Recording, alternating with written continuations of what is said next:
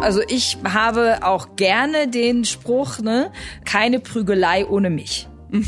so, das beschreibt schon mal äh, das Grundsetting und ich sage das so dezidiert, weil das eben häufig nicht den intrinsischen Erwartungshaltungen entspricht, die in vielen Köpfen sind. Da wird immer eher erwartet, bis heute, dass der weibliche Teil äh, der Diskussion rausgeht aus dem Konflikt. Das sehe ich überhaupt nicht. Das war Sigrid Nikuta. Sie ist eine der mächtigsten Managerinnen in Deutschland und lenkt als Vorstandsvorsitzende der DB Cargo den deutschen Güterverkehr. Sie ist damit für 30.000 MitarbeiterInnen verantwortlich und Mitglied im Vorstand der Deutschen Bahn.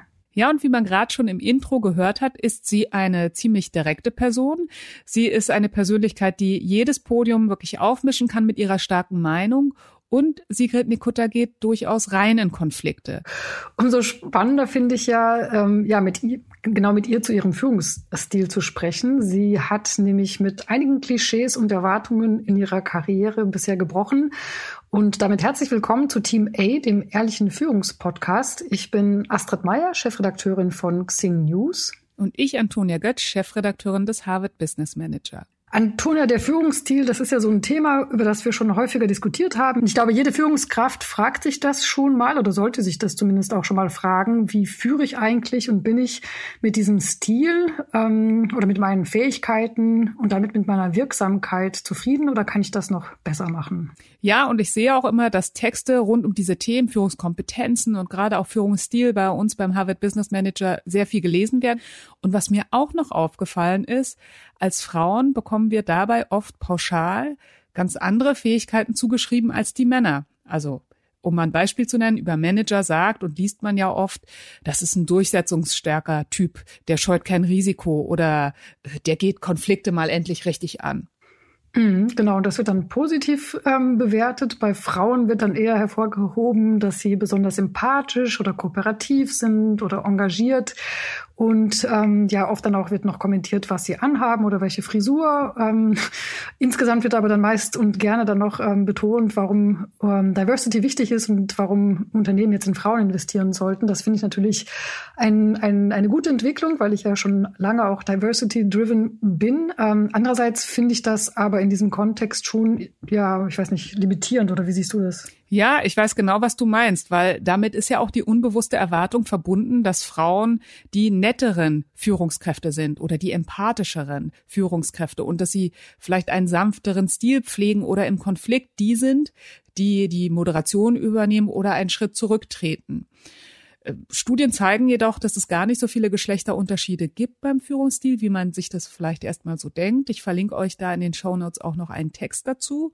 Es ist vor allem Typsache, ob Mann oder Frau eher ja vorneweg geht oder lieber als Unterstützerin im Hintergrund führt oder ob wir eher sehr dominant und klar auftreten, also ob wir eher so vorpreschende Führungskräfte sind oder eher so empathische Teamplayer. Wobei ich finde, es gibt doch noch einen großen und vor allen Dingen noch wesentlichen Unterschied.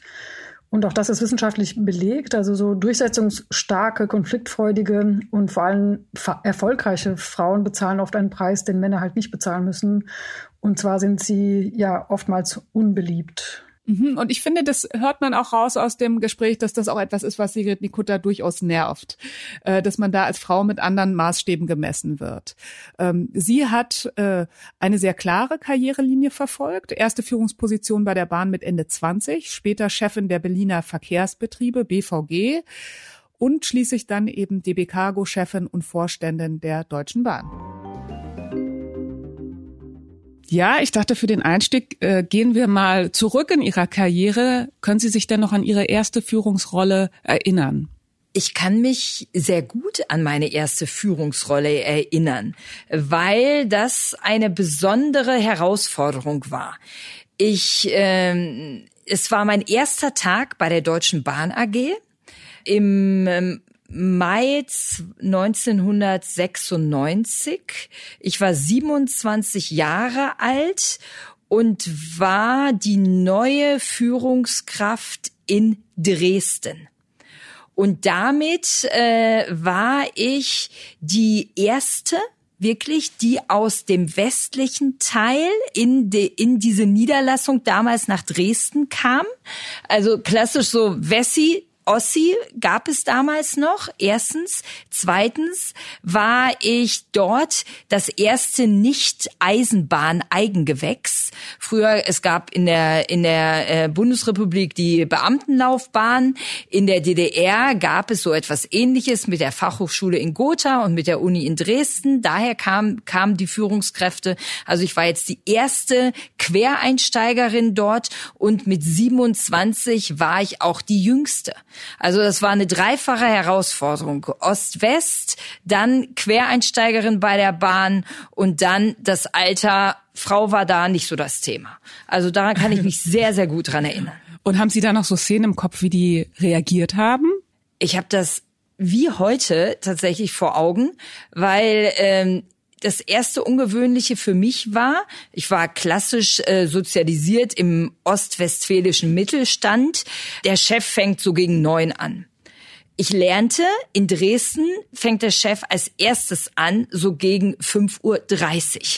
Das war so das, das erste Thema. Und dann auch diese Erwartungshaltung, der Chef muss alles wissen. Jetzt war ich ganz frisch bei der Eisenbahn und äh, das Eisenbahnspezifische Wissen hatte ich natürlich nicht. Aber ich wurde in Sekunde eins mit ganz, ganz speziellen Eisenbahnfragen konfrontiert. Und äh, das war dann erstmal ein gemeinsamer Diskussionsprozess, tatsächlich unterschiedliche Führungserwartungen und Erfahrungen miteinander in Einklang zu bringen und auch das Altersthema. Das hat schon zwei, drei äh, Monate gedauert, bis wir uns dann wirklich auch aneinander gewöhnt hatten äh, ich mich auf den auf die Führungserwartung eingelassen habe, aber auch die Kolleginnen und Kollegen dort auf mich. Mhm. Also gerade von jungen Frauen, weil Sie es gerade selber ansprechen, höre ich das auch oft. Da wird man ja oft nicht als Chefin wahrgenommen. Wie haben Sie das geschafft, da ernst genommen zu werden? diese Erfahrung, die Sie gerade schildern, hat, glaube ich, jeder äh, schon mal gemacht. Jetzt neige ich wesensbedingt nicht dazu, schüchtern zu sein oder zurückhaltend.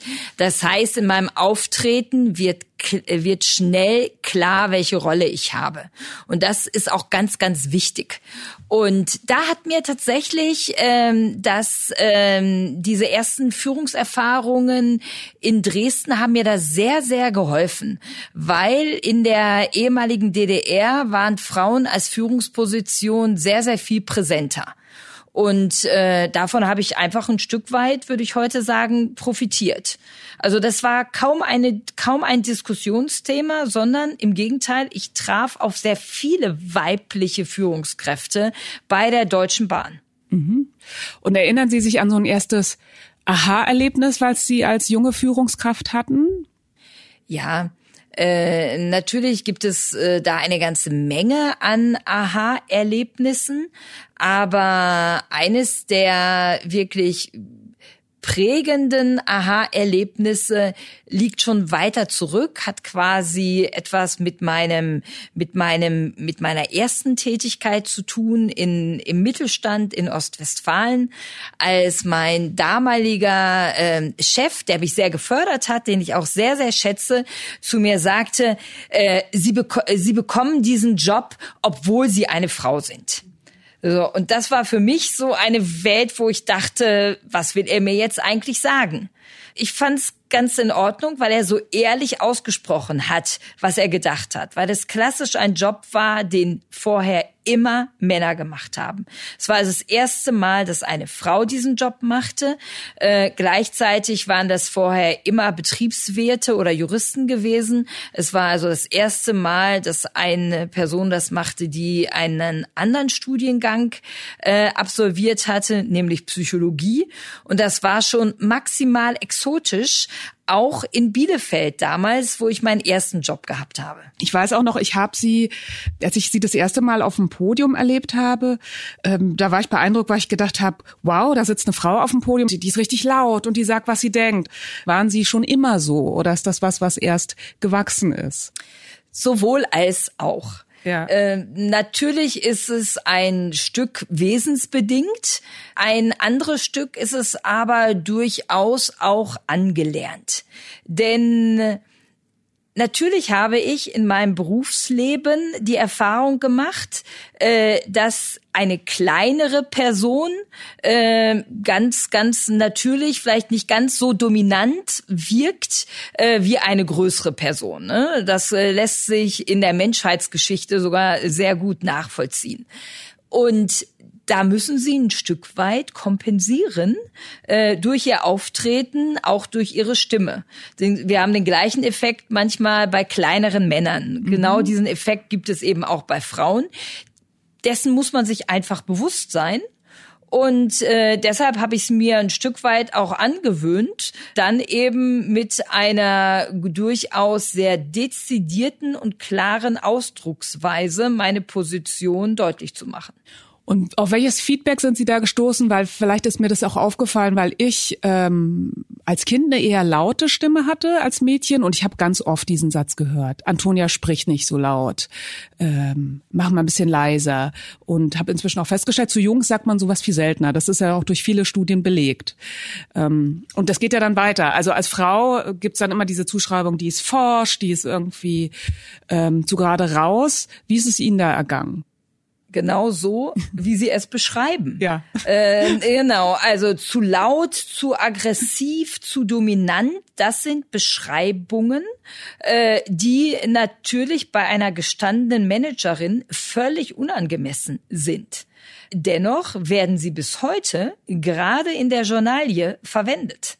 Äh, was ich ein sehr beachtenswertes Phänomen finde äh, dass über Stimme und Verhalten diskutiert wird. Meine Stimme wird oft thematisiert im Sinne einer rauen oder lauten Stimme. Ich kann mich jetzt bei wenigen Männern erinnern, dass das getan wird. Mhm. Es ist mir um ganz ehrlich zu sein, relativ gleichgültig, ob es gemacht wird oder nicht. Denn ich habe meinen Managementstil und meinen Außenauftrittsstil gefunden. Äh, dennoch müssen wir konstatieren, dass wir bis heute hier in Deutschland zumindest mit zweierlei Maß messen. Mhm. Wie würden Sie denn selbst Ihren Führungsstil beschreiben? Eine Eigenbeschreibung unterliegt natürlich immer auch gewissen Wunschvorstellungen, ne? wie man ja. gerne führen würde. Ähm, ich versuche es dennoch an, äh, an dieser Stelle und ich glaube, ich gehöre schon zu den Personen, die auch häufig darüber nachdenken. Denn Führung ist ja die Kernaufgabe ab einer gewissen Management-Ebene.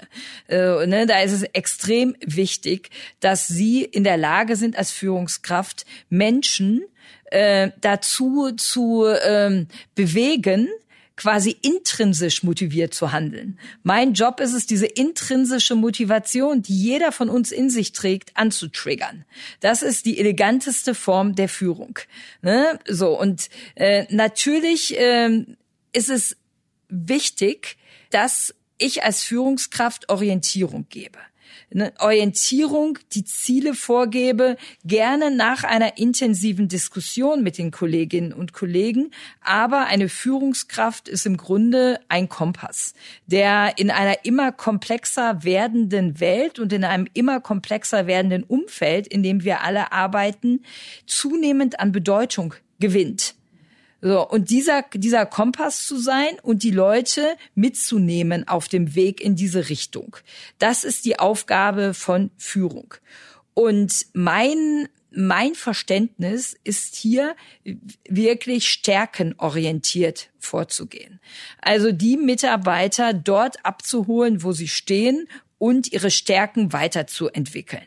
Natürlich gibt es Schwächen, äh, die, an denen man arbeiten kann, aber viel effektiver ist es, die Stärken zu stärken. Und für mich sind auch alle Mitarbeiter einfach in einem unterschiedlichen Stadium eines Entwicklungsweges. Und manchmal passen die Wege zusammen, manchmal auch nicht. Hier bin ich sehr, sehr klar. Also ich bin sehr mitarbeiterorientiert auf der einen Seite, aber auch sehr klar in den Entscheidungen. Es gibt eben auch Fälle, in denen sich Wege trennen müssen, aus welchen Gründen auch immer, dann auch ganz schnell und ganz klar. Ich bin kein Freund von besonderen Kompromissen an diesen Stellen, sondern Entwicklungen gemeinsam gehen ist gut, aber wenn es nicht passt, eben auch nicht. Mhm. Ich würde Ihnen ähm, gerne mal ein paar Eigenschaften vorlesen, die alle mit Führungsstil zu tun haben und Sie mal bitten, spontan zu antworten. Zum Beispiel, sind Sie eher förmlich oder eher ungezwungen? Ungezwungen.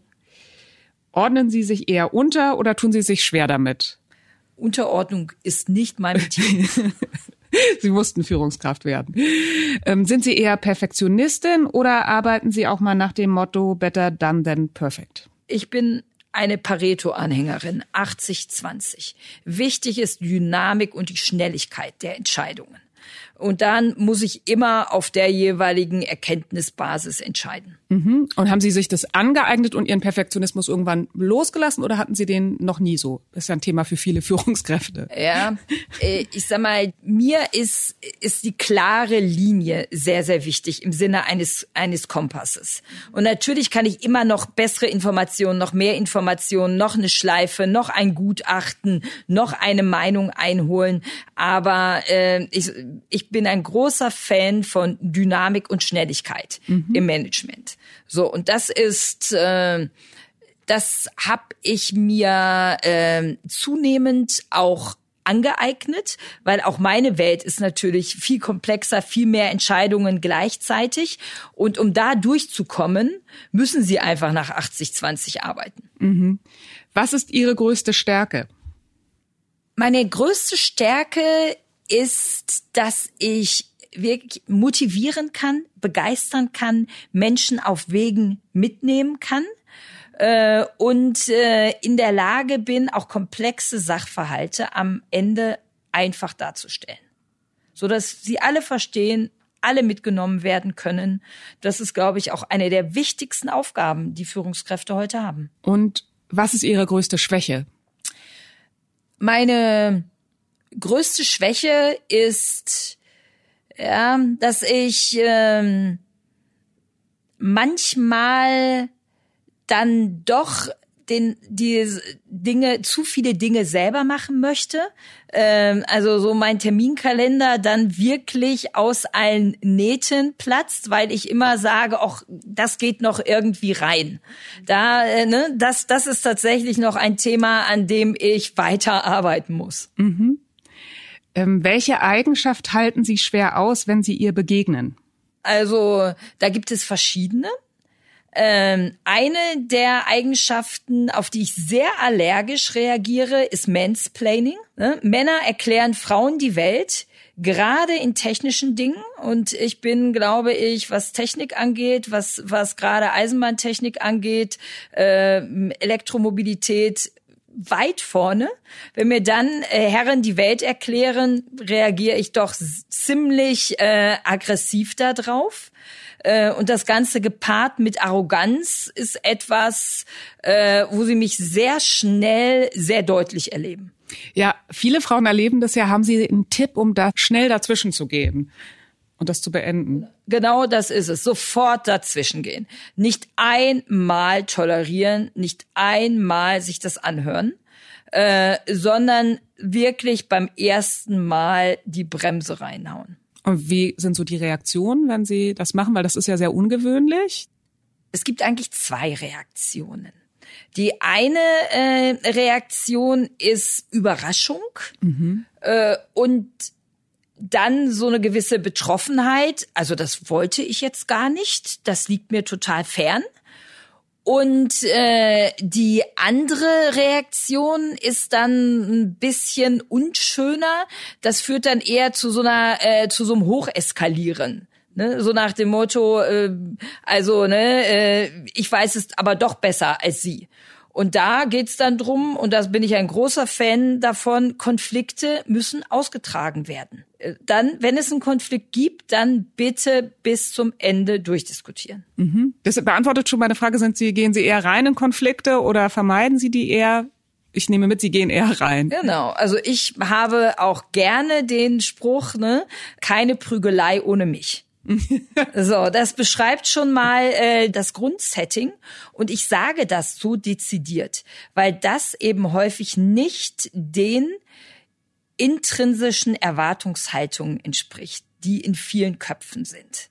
Da wird immer eher erwartet, bis heute, dass der weibliche Teil äh, der Diskussion rausgeht aus dem Konflikt. Das sehe ich überhaupt nicht. Was, äh, was erleben denn Frauen an der Spitze oder was hören Frauen in Führungspositionen, was Männer nicht hören oder fast nie hören? Was Sie gerade schon sagten, das Thema, Sie sind aber aggressiv oder Sie müssen sich aber auch immer durchsetzen oder Sie sind so ungeduldig. Ähm, das sind Worte, die ich kenne, die ich jetzt so noch nicht äh, gegenüber einer männlichen Person äh, gehört hätte. Das glaube ich ist da da gibt es schon Nuancierung. Aber um der Wahrheit die Ehre zu geben, wir reden hier über Nuancierung. Ne? Ich habe da eine grundsätzliche Sensibilität, aber belastet mich das? Nein. Ich meine, Sie haben ja auch gerade Konflikte angesprochen. Das ist ja auch in manchen Unternehmen durchaus Teil der Kultur, in anderen eher weniger. Ich habe mich gefragt, ist ein Führungsstil etwas, was man irgendwann als Managerin hat und dann so lebt, oder mussten Sie den auch anpassen auf Ihr Umfeld? Also haben Sie, um mal ein Beispiel zu nennen, bei der BVG anders geführt, anders führen müssen, als Sie es jetzt heute in Ihrem Job tun? Ich rate jeder Führungskraft, so zu führen, dass die Mitarbeiterinnen und Mitarbeiter des Unternehmens mitgenommen werden. Das heißt, sie müssen sich als Führungskraft sehr intensiv mit den Erwartungshaltungen und auch mit den Vorerfahrungen der Mitarbeiterinnen und Mitarbeiter auseinandersetzen. Es nutzt überhaupt nichts, wenn sie in ein, ich zeichne mal schwarz-weiß, wenn sie in ein Umfeld kommen, wo die Mitarbeiter äh, autoritäre Führung gewöhnt sind und sie jetzt äh, eher ein demokratisches Führungsverständnis haben. Dann werden sie die Mitarbeiter nicht abholen. Da müssen sie sich erstmal auf die Mitarbeiter zubewegen, um dann einen gemeinsamen Entwicklungsweg zu machen. Das heißt, es ist immer ein Geben und Nehmen, auch in den Führungssituationen. Mhm. Und so ein bisschen sich reinfühlen, nehme ich mit. Wie haben Sie denn, es gibt ja immer dieses, die ersten 100 Tage, wie haben Sie Ihre ersten 100 Tage bei DB Cargo gestaltet? Es gibt sie, diese ersten 100 Tage. Es gibt jede Menge kluge Ratgeber über die ersten 100 äh, Tage, äh, die ich auch irgendwann in meinem Berufsleben äh, gelesen habe. Für die ersten 100 Tage bei Cargo war ich mir sehr, sehr klar denn ich kannte das Unternehmen aus meiner vorigen beruflichen Tätigkeit. Ich war schon mal bei zehn Jahre bei DB Cargo tätig und äh, mir war klar, dass ich es schaffen müsste, eine gewisse Bewegung in der Mitarbeiterschaft auszulösen. Denn äh, es gab auch den Spruch, der mir begegnete, liebe Kolleginnen und Kollegen, es ist wieder Januar, die neu, äh, der neue Vorstandsvorsitzende kommt. Heißt, es gab eine sehr wechselnde Führungserfahrung der Mitarbeiter. Alle ein, zwei, drei Jahre wechselt die Führung, was eher eine schwierige Ausgangsposition ist. Äh, dessen war ich mir bewusst. Also habe ich auch sehr gezielt gesagt, in den ersten zwei, drei Wochen besuche ich jeden Standort von DB Cargo. Zumindest in Deutschland und danach im Ausland.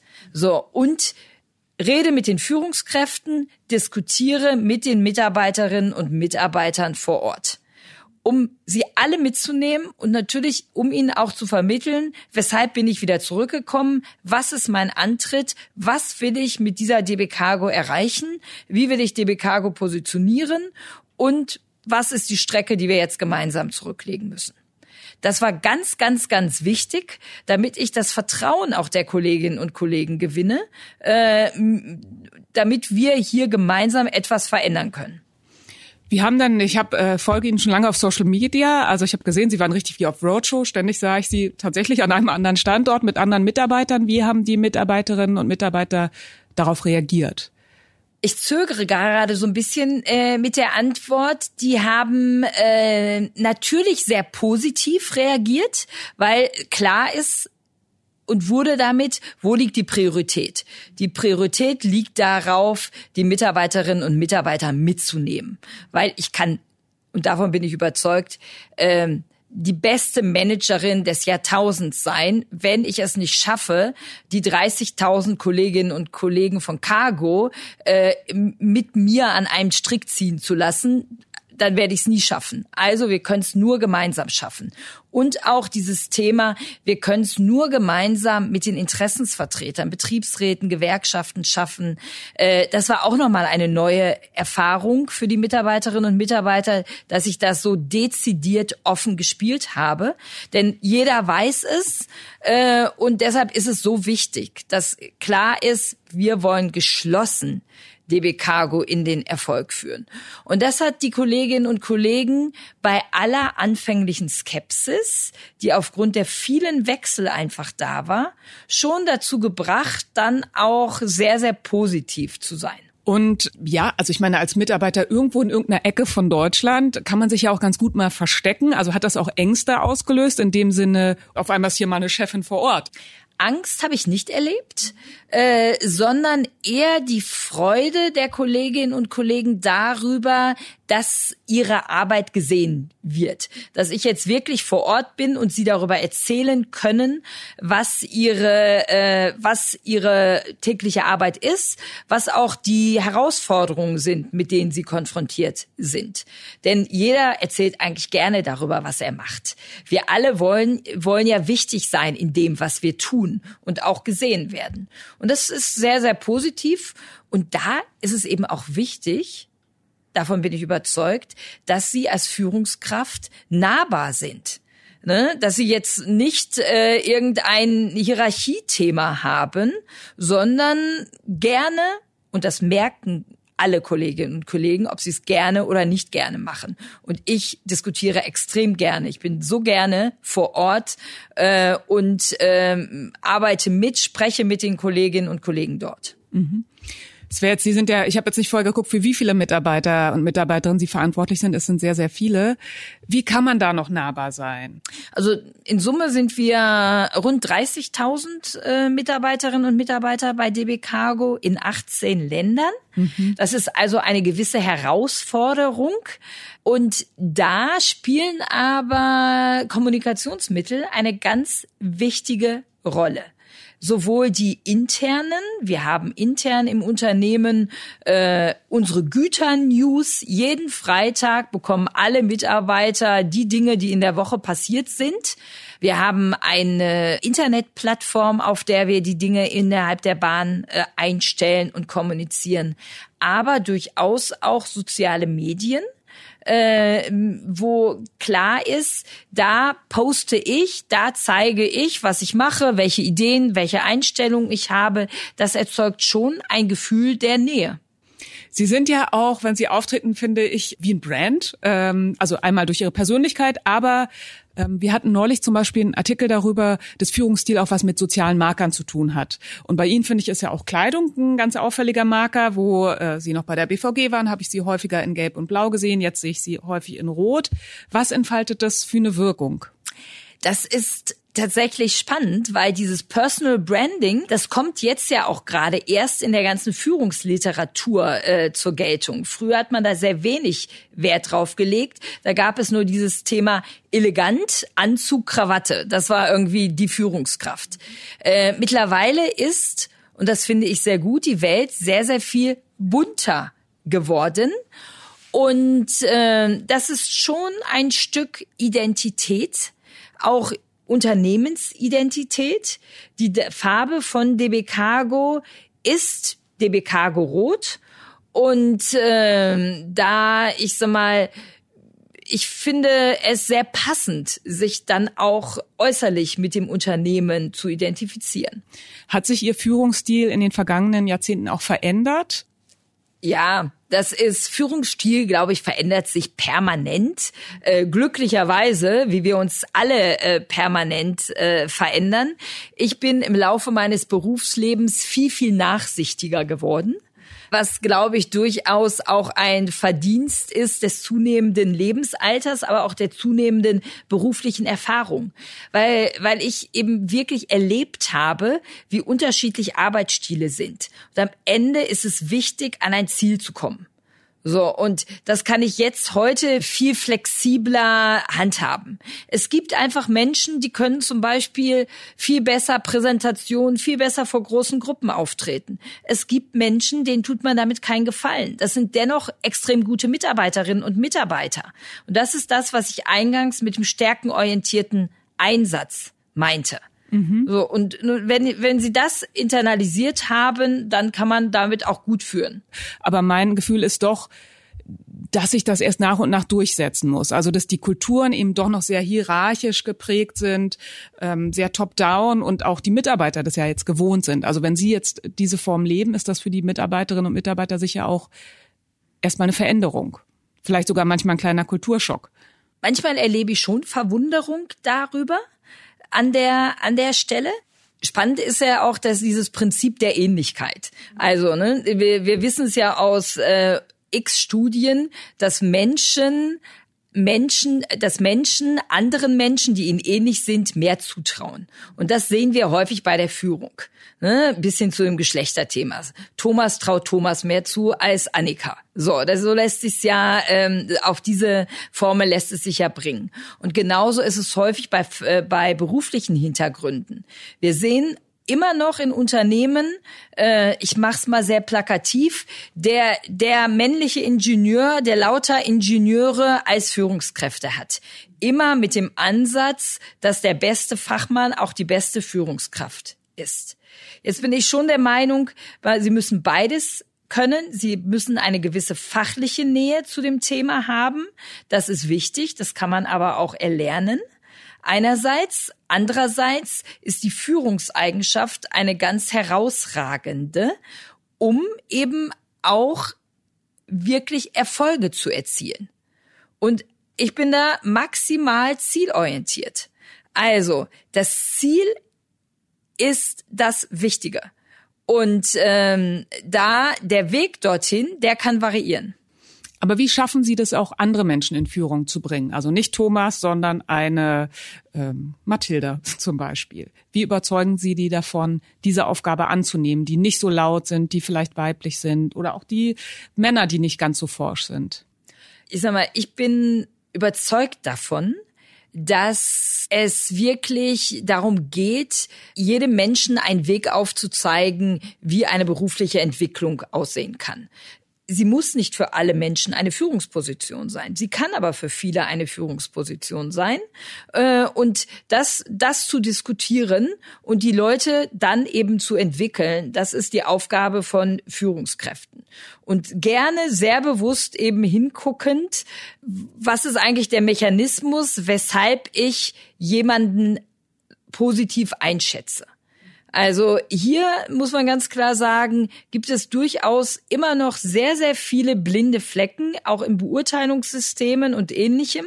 Also mein Lieblings Hassspruch ist da, wir haben keine Frau dafür gefunden, äh, dann das ist, da muss man dann immer sagen, vielleicht muss ich das Suchkriterium noch mal viel viel anders fassen, viel weiter fassen, denn natürlich, also wie kann es sein, dass ich bei einem Anteil von über 50 Prozent der Bevölkerung so viel mehr Männer finde als Frauen für Positionen? Das lässt sich zumindest objektivierbar nicht erklären.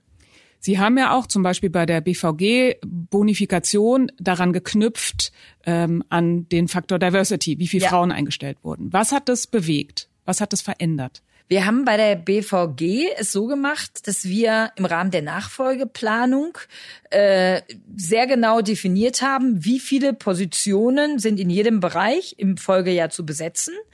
Und die Maßgabe war, 50 Prozent davon mit Frauen zu besetzen. Mhm. Im ersten Jahr hat das nicht viel bewegt. Im ersten Jahr gab es dann jede Menge Erklärungen dafür, weshalb es nicht funktioniert hat.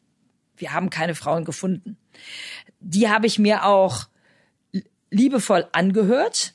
Den Abzug im Gehalt gab es dennoch. Mhm. Ziel nicht erreicht. Erklärung verstanden, Ziel nicht erreicht. Äh, das führte dann zu einer ungemeinen Dynamik, dieses Ziel zu erreichen. Denn es war klar, es gibt keine Alternative zur Zielerreichung. Und das ähm, merkte ich ganz, ganz deutlich. Und das führte dann dazu, dass in der überwiegenden Anzahl der Fälle das Ziel einfach erreicht wurde. Aber es führte auch zu kritischen Diskussionen, die zum Beispiel waren, wir müssen viel mehr weibliche Auszubildende einstellen. Denn wenn ich nicht genügend weibliche Auszubildende einstelle, habe ich zwei, drei Jahre später ein Problem damit, meine Ziele zu erreichen, wenn ich die Auszubildenden übernehmen möchte. Da gab es dann einen klassischen Zielkonflikt, der nur dadurch lösbar ist, dass ich schon bei der beruflichen Erstausbildung dafür sorge, dass ich mindestens 50 Prozent weibliche Auszubildende einstelle. Konnten Sie auch beobachten, dass sich die Führungskultur dadurch verändert hat? Also die Führungs, ähm, ich sag mal, Führungs, Führungsvielfalt ist wichtig. Ich bin, ich sage jetzt nicht, dass Frauen oder Männer die besseren Führungskräfte äh, sind, sondern was sehr, sehr klar wurde, das Diskussionsklima veränderte sich. Es wurde mehr und heterogener diskutiert, was für den Erfolg eines Unternehmens wichtig ist. Mhm. Sie sind eine vielbeschäftigte Frau. Dann stelle ich jetzt die letzten zwei Fragen. Ja, also weil DB Cargo gilt ja auch als Knochenjob. Das würde ich jetzt schon gerne nochmal ansprechen. Die BVG, da war das ähnlich. Warum bekommen Sie als Führungskraft immer die schweren Fälle? Die BVG war ein schwerer Fall. DB Cargo ist ebenso eine Herausforderung. Äh, warum suche ich mir immer die schweren Fälle? Ähm, das ist, glaube ich, die, die Fragestellung. Ich bin ja sehr freiwillig zu Cargo gekommen. Äh, ich hätte auch bei der, gut bei der BVG äh, bleiben können. Ich habe mich da sehr, sehr, sehr wohl gefühlt. Ich bin eine Verfechterin davon zu gehen, wenn es am schönsten ist. Äh, bei der BVG war es richtig schön, also war es jetzt dann der richtige Zeitpunkt gewesen. Und ich profitiere davon, und da muss man sich selber einschätzen, ich leiste, glaube ich, auch am meisten, wenn es so ein bisschen kribbelt. Wenn es eine Aufgabe ist, die vermeintlich vordergründig erstmal als unlösbar gilt. Ich habe keine Angst davor zu scheitern. Wenn es so wäre, dann wäre es so, dann gehe ich damit um äh, dann hätte ich wahrscheinlich einen kleinen Einbruch mal für ein paar Tage und dann geht's weiter. Aber es reizt mich einfach, dieses etwas Unmögliche hinzubekommen. Und ich bin sehr, sehr optimistisch, dass ich das bei Cargo hinbekomme mit dem Team, mit den Leuten, äh, mit dem Spirit, der hier herrscht, werden wir erschaffen. Im Amerikanischen sagt man immer Legacy. Was wollen Sie hinterlassen? Ähm, also ich glaube, bei Cargo ist noch lange nicht davon die Rede, äh, dass Sie gehen. Aber was wäre für Sie schön? Was möchten Sie auch da erreichen und hinterlassen als ja als wie als Erbe? Das ist im Deutschen ein sehr großes Wort. Aber genau, Erbe ist ein ist ein wirklich großes Wort. Äh, auch wenn ich schon 51 bin, würde ich noch nicht übers Erben so richtig äh, diskutieren äh, wollen. Was was ich mir wünsche äh, wenn äh, dass man irgendwann auf meine Zeit bei DB Cargo zurückguckt und sagt, äh, das ist die Frau, die auf einem ganz harten Weg, der lange gedauert hat, das wird er, das ist völlig unstrittig, DB Cargo erfolgreich gemacht hat, die dafür äh, gesorgt hat, dass dieser Spruch mehr Güter auf die Schiene nach über 50 Jahren Realität geworden ist, die das Unternehmen so aufgestellt hat, dass die Kunden begeistert sind. Also wirklich begeisterte DB Cargo Kunden. Das, das wäre für mich der schönste Spruch, den man über die, meine Zeit dann bei DB Cargo sagen sollte. Und meine allerletzte Frage, was ist das schönste Feedback über Ihre Führung, die Sie, das Sie je bekommen haben? Das schönste Feedback über meine Führung ist noch gar nicht so lange her, als eine Kollegin zu mir sagte, auf einmal fühle ich mich im Güterverkehr als Frau so richtig gestärkt. Und das war eine Kollegin, mit der ich nicht direkt zusammenarbeite, sondern sehr, sehr indirekt. Und dieses Kompliment, sie fühlt sich gestärkt, weil genau das ist die wichtige Aufgabe von Führung und Wirksamkeit der Führung, wenn das über alle Hierarchieebenen erfolgt. Liebe Frau Nikuta, vielen Dank, dass Sie sich die Zeit genommen haben für uns. Ganz, ganz herzlichen Dank. Oh Mann, Antonia, am Ende musstest du dich aber ganz schön ranhalten mit deinen Fragen an Sigrid. Ja, genau. Da kriegt man dann halt alle paar Minuten so ein Signal. Die Kalender der äh, Top-Führungskräfte, die sind natürlich immer brechend voll. Und dann muss man diese 40 Minuten, die man hat, wirklich ausnutzen und sich voll auf die Fragen fokussieren, die einem am allerwichtigsten erscheinen. Ich hätte länger noch weiterreden können. Ja, das kann ich mir vorstellen. Ähm, ich finde aber total gut, dass du zum Beispiel über ihre fünf Kinder gar nicht ähm, ja, hast sprechen wollen mit ihr. Ja, ich hatte die Frage tatsächlich aufgeschrieben, weil ich dachte, es finde ich schon beeindruckend, das unter einen Hut zu bekommen. Und mich hätte auch nochmal interessiert zu fragen, wie sie das mit ihrem Mann geklärt hat, dass er in die Rolle des Caretakers geschlüpft ist. Aber irgendwie dachte ich dann auch, das wird sie jedes Mal gefragt und Männer eben nie. Und da habe ich dann eben auch gesagt, ach, dann gebe ich mal den anderen Fragen den Vorzug. Mhm, das kann ich nachvollziehen und ich fände es ja eigentlich schön, wenn in Zukunft in jedem Interview mit Vorstandsmännern unsere Kolleginnen aus der Journalistenzunft ja vielleicht mal die Männer fragen würden, wie sie das eigentlich hinbekommen haben mit ihren Kindern und ihrer Karriere. Ähm, ich könnte mir vorstellen, dass da so die eine oder andere interessante Antwort dabei rauskommen könnte. Aber zurück zum Thema. Wenn ihr selbst euren Führungsstil überprüfen wollt, schaut doch in die Show Notes. Dort haben wir eine Titelgeschichte aus dem Harvard Business Manager verlinkt und einen Schwerpunkt bei Xing. Also ordentlich Lesestoff für euch und natürlich noch eine Hausaufgabe, wie jede Folge. Notiert euch doch mal eure Antworten auf folgende Frage, wenn ihr abends bei einem Glas Wein sitzt oder einem Glas Tee. Welchen Nutzen stiftet ihr für euer Team? Also für eure Kolleginnen und Kollegen, für euer Unternehmen. Weil äh, Führung bedeutet ja, äh, dass ein Mensch führt und ein anderer sich führen lässt. Also das erfordert eine innere Zustimmung. Und diese Zustimmung, die erhält man natürlich eher als Mensch, wenn die anderen einen Nutzen für sich sehen. Darin, dass ihr die Führungskraft seid. Also das könnte sowas sein wie, äh, seid ihr eine Person, die das Team zusammenhält oder seid ihr ein Mensch, äh, der den Überblick behält oder helft ihr Kolleginnen, sich weiterzuentwickeln, ähm, all diese Punkte könnten potenzielle Nutzen sein, die ihr stiftet.